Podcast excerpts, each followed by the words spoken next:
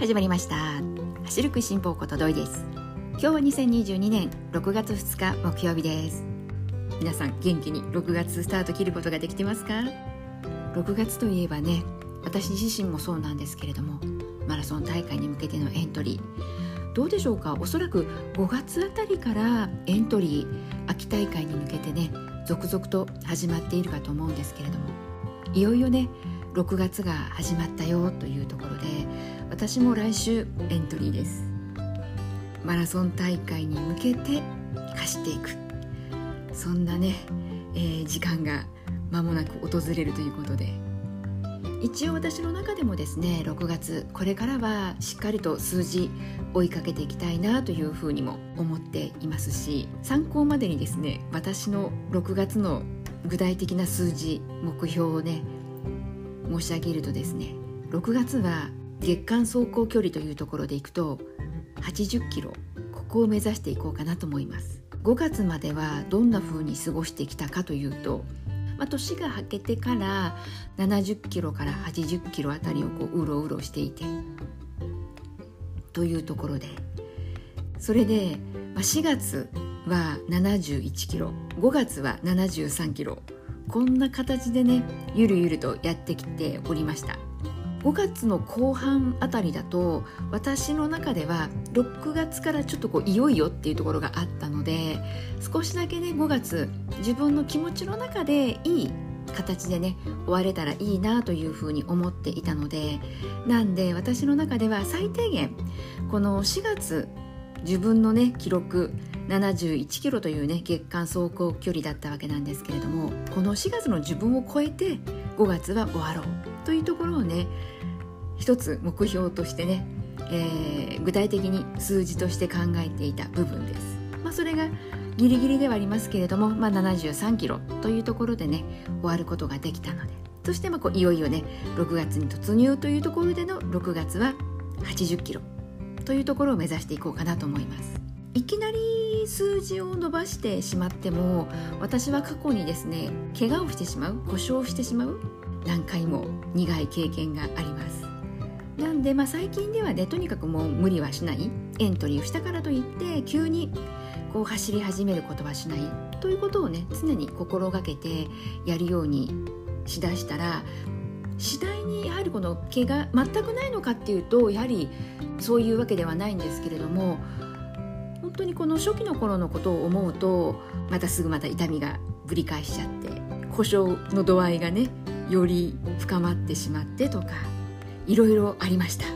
まあ、そんなこともあったので最近ではねその辺のこの抜き加減と言ったらいいんでしょうか、まあ、いい意味でねこのゆるゆるとこうやっていくっていう術をなんとなくこう覚えてきたのかなというふうにも思ったりはしていて、まあ、それでね6月は80キロでやっていこうかなと思ってます。でこのですね私がターゲットとしているマラソン大会12月に開催されるんですけれども、まあ、12月までの6ヶ月間、まあ、短いようで長い6ヶ月間ということなのでね、まあ、これから、ま、どんなことを気をつけていくのかなというところではやはりこの半年間ね体調管理ここはね今まで以上に少しだけちょっとねこう意識を持って取り組んでいかなくちゃいけないかなというふうにも思ってます。走ることはまあもちろんなんですけれどもやはりこの体調管理っていう角度から眺めていくとこう走ることだけではなくってやはりしっかりとね睡眠も取らなくちゃいけないし食べることもおろそかにできないしやはりこの運動睡眠食事この3つのバランスが整ったことで体調も整いそしてね体調が整うっていうことはこう走る元気気力エネルギーもね中からこう湧き上がってくるというところではね質のいい練習にも取り組んでいくことがねできるのかなというふうにも思ったりしてます。まあそんなわけでですね今日の本題は食べることでやっていこうかなと思います。少しね前置きが長くなってしまいましたけれどもこの体調管理運動睡眠この食事というところでのこの食べること、まあ、ここをね今日後半戦話をしていきたいんですがこの食事という中でも今日はですねお昼ご飯ここにちょっと絞って話をしていきたいんですが皆さんどうでしょうか？お昼ご飯は普段どうされていますか？お弁当持ち外食社員食堂あとはこう家で食事が取れるいろいろあるかと思うんですけれどもどんな環境の中鳥、まあ、どういったものがねその環境によってどんなものが食べられるかっていうのがねある程度こう決まってくる部分もあったりするかとは思うんですけれども私はですね家で食べることそれから、えー、外で食べることそしてお昼ご飯こう持参すること結構いろいろ混ざっているような状況なんですけれども、まあ、その中でもお弁当持ち要するにこの、えー、家から準備をして持っていくことができるのであればというところで、えー、行くとですね私はですね何を普段持っていくことが多いかというとある一つのメニューです。何かというとそれはですねサンドイッチなんです。私はお弁当を持参する時はもうどうでしょうねここ10年もっとだな15年。もうそれぐらいサンドイッチ率が高いです。なぜサンドイッチを持っていくことが多いのかというとお昼ご飯というね、まあ、捉え方にもなってはきますがこの私がマラソンを始めてから徐々にこの走ることはもちろんなんですけれどもやはりこの走り続けていくためには体調を整えていくことがまず前提としてねとても大事なことなんだなということが日々のこの生活の中で痛感することがたびたび訪れたんですね。で、まあ、そうしていく中で、えー、まあ、お昼ご飯をどういうものを食べるかというのも私にとっては一つこうポイントとして捉えるようになってそしてこのエントリーをしているとどうしても私の場合はこの夜走る仕事が終わってから走るという機会が増えるんですね。私は朝ランは苦手なのでどうしても走る時間がこの仕事が終わってから走ることが多かったのでそれでなぜこうサンドイッチというところに向かっていったかという2つすごくこうメリットとして捉えている部分があってまず一つがとてもこの食事としてのこのバランス栄養バランスが取りやすいということが1点。でもう一つがカロリーの調節もしやすいというところがま2点目になるんですけれどもこの2つが私にとっては大きくて、まあ、もう少しね具体的に話をさせていただくと例えばじゃあ今日の夜は夜えー、走る予定だよという日そういう日であればご飯はランニングをしてから夜ご飯を食べるとなってきた場合ランニングの前の食事というとそれが昼ご飯になってくるじゃないですか。となると昼ご飯でいかにこの夜ランニングする時にまだこのエネルギーがキープできているかということを考えるようになったんですね。そうするとサンドイッチのメリット、えー、栄養バランスが取りやすいそしてカロリー調整がしやすいという部分なんですが例えばなんですがランニング走る日はサンドイッチのパンの厚さをいつもよりも厚めなパンにしてそうすると当然まあ摂取カロリーも増えるしでその摂取カロリーというところでいくと増えるのはこのいわゆるこの炭水化物なんですね。このエネルギーに変わる部分なんですけれども。なのでそういう形で走る日はサンドイッチのパンの部分をいつもよりも少し厚めにしていつもよりもエネルギーをたくさんとってそういう具合に、えー、バランスの調整をして夜ご飯の前にもしっかりこう走れるエネルギーが蓄え蓄えられているようなそんな状況に持っていくというようなことを心がけたりしていたんですね。でなんだかこう気づいたらというところではあったんですけれども、まあ、気づいたら私にとってはこのサンドイッチが手軽だし、まあ、バランスが取りやすいカロリー調整がしやすいというところではなんとなくこう頻度が増えていきやがてや、まあ、何もなければ大体まあお弁当といえば私の中ではサンドイッチというのが定番メニューにすっかりなってしまったというねそんな経緯があります。そしてサンドイッチのいいところは他にもあってですね例えばこのお弁当じゃ仮にねなかったとしてもコンビニなどで手軽に入手することができるじゃないですか。なので本当にこうどこでも手に入る食べ物だよというところがこのサンドイッチというのはね優れているなと思いますしあとこのサンドイッチなんですけれども先ほどね走る日走らない日でパンのね厚さを変えてカロリー調整をしてバランスを整えているっていうことをね。お話ししましたがこのサンドイッチこう普段こう走る日それから走らない日っていうところを、まあ、関係なくそれでもこの栄養バランスっていうのは、まあ、この食パンって皆さんもねこうイメージつくかと思うんですけれどもいわゆるこの炭水化物あの主食ですよね。ご飯とか。ラーメンで言うならばこの麺の部分だし丼物で言うのであればご飯の部分だしなんていうところで。でしっかりこう炭水化物も取れてでサンドイッチのいいところはいわゆる、まあ、この具材になっていくんですけど間に挟むものがタンパク質も取りやすいしそして野菜いわゆるこのビタミンミネラル分ですよね。そういったものもたくさん取りやすくって野菜がたくさん取れるっていうことは必然的に食物繊維もしっかりと取ることができるのでそういった部分でもとてもこう栄養バランスが取りやすいなというふうに私が感じている、え部分なんですが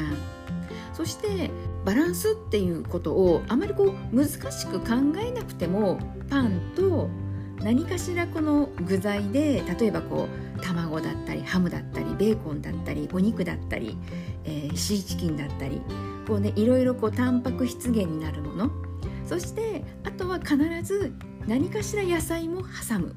というふうにしたらこう難しく栄養バランスを整えなきゃとかカロリー計算はなんていうことは考えなくっても結果しっかりとバランスも取れてということに落ち着くのでなのでこのサンドイッチのお昼ご飯って私個人的にはですねとてもおすすめです。あと時々こう相談を受けたりするのがやっぱサンドイッチってどこかがねこう面倒くさいっていう風に捉えてしまう方もいらっしゃるのが現実でしてもうそういう方はですね面倒くさいって思われる方は話をよく聞くとその作る前段階としてじゃあ今日は何をサンドしたらいいのかなというふうにもう考えるもう考えるというこの動作そのものがもうすでにこう面倒くさい。そしてもう、まあ、いっか作らなくったってとかねこうだんだんとこう遠ざかってしまったり。ということでそもそも考えるのが面倒くさい。気持ちの方が多いことに私は気づいたんですけれども。まあそういうねどうしてもこう面倒くさいなというふうに何を作ろうかと考えることが面倒くさいとどうしてもね感じてしまう方にはですねいっそのことを例えばこの曜日で中の具材を月曜日であれば卵の日火曜日はお肉を挟む日とかもう決めてしまったらどうかなとかもしくはもう1週間ごと今週はハムを挟む習慣だよとか今週は卵の週だよとかそういうふうにもうあらかじめ決めちゃっておく自分の中でもうルーティンになるようにもう決めちゃう。そうするといちいち作る時に今日は何にしようかなってこう考えることから解放されますので。なのでもう最初にもう決め打ちしちゃっといてですね作る。だからもう作る時には、ね、何をサンドしようとかでどうしたらこの栄養バランスが取れるかなとかもうそういうことはね一切考えなくっても決められたことをただ淡々と作れば OK みたいなそんな形にしておくとね楽かなと思います。ちなみにですね私がよくサンドする中身の具材ですけれどもこのタンパク質源になるところからいくと卵が圧倒的に多くてで私が卵をチョイスする選ぶ理由は卵がとてもこの栄養的に優れている食材だからです。高タンパクで低カロリーというところでは卵は本当にこう優れた食材でして卵に唯一不足しているのはビタミン C なんですね。ビタミン C は野菜をサンドすることによって補うことができるのでとりあえず私の中では卵が挟まっていてで野菜もそこに加わっていれば OK というふうにね考えているのでそうなってくるとねだんだん作ることに対するハードルが下がってくるんです。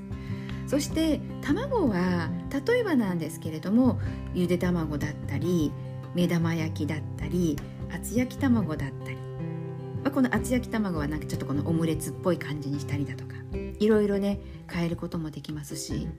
あとそうですねゆで卵って今申し上げましたがゆで卵といってもですねいわゆるこのマヨネーズでこうみじん切りにしたゆで卵をこうたくさんのたっぷりなマヨネーズで作るあのいわゆるあの卵はちょこっとだけねこのカロリーオーバーというところではねあれ結構マヨネーズを使うのでなのでねゆで卵はあくまでも、えー、スライスしてそして少しだけマヨネーズを上からかけるその程度にねしてます。あとはねもう手軽なハムだったりねあとわざわざこれはねちょっとね面倒くさいっていう風にハードルが高くなっちゃうかもしれませんが、まあ、お肉をね炒めたり。ツナも結構おすすめですね。ツナもマヨネーズで和えたいところとは思うんですけれどもできるだけねマヨネーズも全く使わないというのはちょっと物足りないと感じる方は、ね、少しだけ加えてというところでねツナもねおすすめかなと思います。あとはもう野菜。野菜はもう何でもいいんですけれども葉物野菜。ねレタスだとかキャベツとかリーフレタスとかねいっぱいありますしあときゅうりそれからアボカドとかトマトとか。意外におすすめなのが私人参ですね。人参のこの、まあ、千切りにしたものを少しだけこうお塩で揉んでで余分なね、まあ、水分は切ってなんですけれども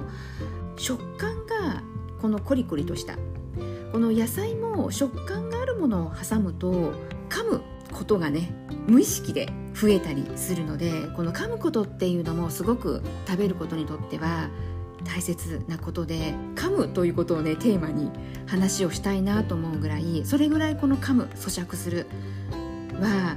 この、ね、人間の体って口からね食べ物を入れてね、そして消化されて吸収されて、ね、やっとこうエネルギーに変わっていくわけなんですけれどもこの噛むっていう口に入れた途端に起こるこの動作これが本当に大切なことでしてなのでね昔からねよく噛んでゆっくり食べましょうって言われるじゃないですか。あれは本当この全くもって事実なことでなのでただ、ね、ゆっくりよく噛んで食べましょうって私たち子供の頃からねよく言われていたんですけれどもなかなかね無意識の状態でそれができるかっていうとできないので。であればその食べ物でもう必然的に噛まないと飲み込みづらい状態なものをサンドイッチに挟んでおくと自然と噛む回数がこう増えていくのでそういった意味では人参だったりあとこのコリコリした食感っていうところであると、まあ、きゅうりだったりきゅうりもこう水分が出やすい、えー、食材ではあるので私時々やるのがですねきゅうりは薄切りにして塩もみにしてそしてもコリコリにしておくんですね。そうするとコリコリ食感って噛みます。結構噛めるのでおすすめかなと思うしあとまあブロッコリーとかをですねちょっとこう固茹でしてブロッコリーもねとってもこう栄養価の高い食材なの固めに茹でたもの。えー、まあ、茹でなくってもこの電子レンジでねちょこっと加熱するだけでもどうでしょうね600ワットで、えー、23 30秒じゃ多いぐらいかな20秒とかもうそれぐらいで固茹でになるのでブロッコリーもおすすめですし。ちょこっとこの食感のアクセントになるような、えー、野菜をサンドするっていうのもおすすめかなと思います。今日はサンドイッチのことをですね熱く語ってしまいましたけれども。ねよろしかったらねほんとサンドイッチはパンの部分で炭水化物としてね摂取するカロリー調整しやすいですし中の具材ここでもね調整しやすいです。総合的なこの栄養バランスっていうところでもパンと具材ね卵とかお肉とかハムだとかそういったものそして野菜も何かしらサンドするというところでバランスも整いやすいです。もしよろしければお昼ご飯にサンドイッチいかがでしょうか。最初にね申し上げたようにこの体調管理なんですけれども体調管理って一口に言ってしまいがちで体調管理気をつけていきましょうねなんていうことをね言ってしまいがちなんですけれどもで普段の私たちこう市民ランナーであれば普段のトレーニングランニングもそうだし食事もそうだしそしてね睡眠もそうだしそういったことをねトータル的に考えてそしてしっかり寝てそうするとまた明日ね走れる体が作られていくわけなので。なのでね本当にこのお昼ご飯っていう部分も私たち市民ランナーにとっては仕事が終わってから夜ランニングしますよという方はですね普段ねご自身がどんなお昼ご飯を食べていてどんな考えのもと今日食べたお昼ねメニューが決まったのかななんていうところをね一度振り返っていただいてそしてねこの食べることということにも少しだけ自分の体になっていくものなのでね本当に私たちの体って自分たちがねこう口に入れたもの食べたものでできているわけなので何でもいいとはねそうなってくると言えなくなってくる部分もね出てくるわけなので。なのでこのサンドイッチというものがね一つね参考にしていただけたら嬉しいなと思います。忙しく過ごしていらっしゃる方にもおすすめです。ね、なので私たち市民ランナーってついつい特にこうエントリーした直後って走ることばっかりにね気が向いてしまってね、この寝ること睡眠それから食べること食事ね忘れてしまいがちなんですけれどもこの2つもね忘れないように、ね、これから、まあ、エントリー、ね、された方これからエントリーされる方いろいろいらっしゃるかと思いますけれども本当ね体調管理に気をつけて練習もねコツコツ積んでいけれるようにね過ごしていきましょうね。それでは今日はサンドイッチの話をたっぷりさせていただきました。この番組聞いてくださった皆さんが明日サンドイッチお昼ご飯で作っていこうかなと思ってくださった方がお一人でもいらっしゃったら嬉しいななんていうふうに思いながら今日は終わりにしようかなと思います。それでは今日も最後まで聞いてくださった皆さんありがとうございます。ではまた次回元気にお会いしましょうね。ではではまた。